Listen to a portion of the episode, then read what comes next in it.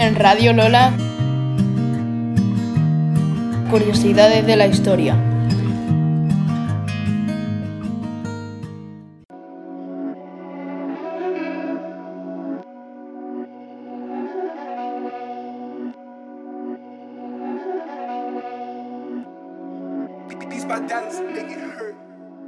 El primer banco público de Europa estuvo en Barcelona.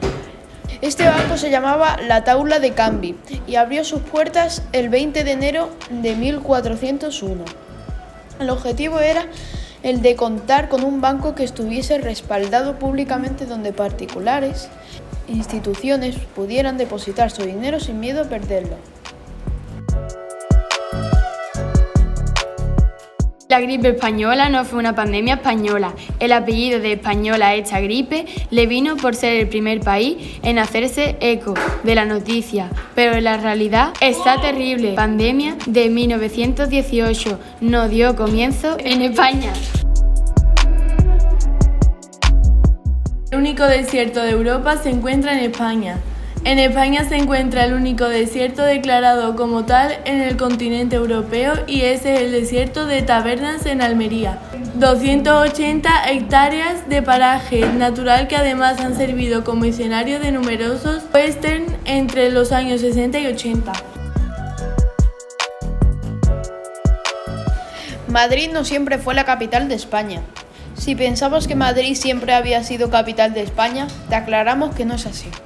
De hecho, a lo largo de la historia de España y por diferentes motivos, la capital llegó a estar en otras ciudades como Toledo, Valladolid, Cádiz o Valencia.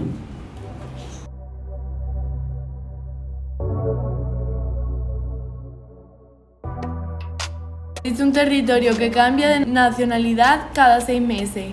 La isla de los Faisanes, ubicada en la desembocadura de Vidasoa, cuenta con soberanía compartida entre Francia y España seis meses del año para cada una, desde el Tratado de los Pirineos.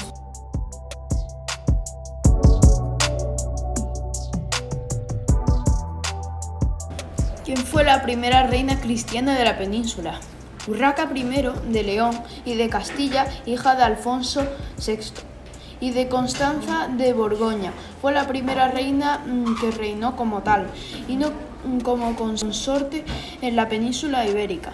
Desde pequeña recibió una educación para gobernar y dirigir ejército a pesar de que contaba con un hermanastro más pequeño que tendría preferencia sobre ella.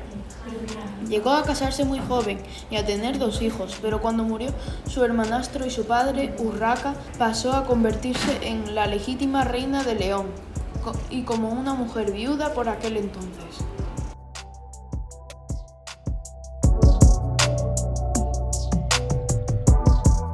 El traje de astronauta, la fregona, el chupachup, la calculadora, la anestesia epidural o el submarino son algunos de los inventos que pueden atribuirse a España junto con la guitarra española la mayonesa como invento gastronómico.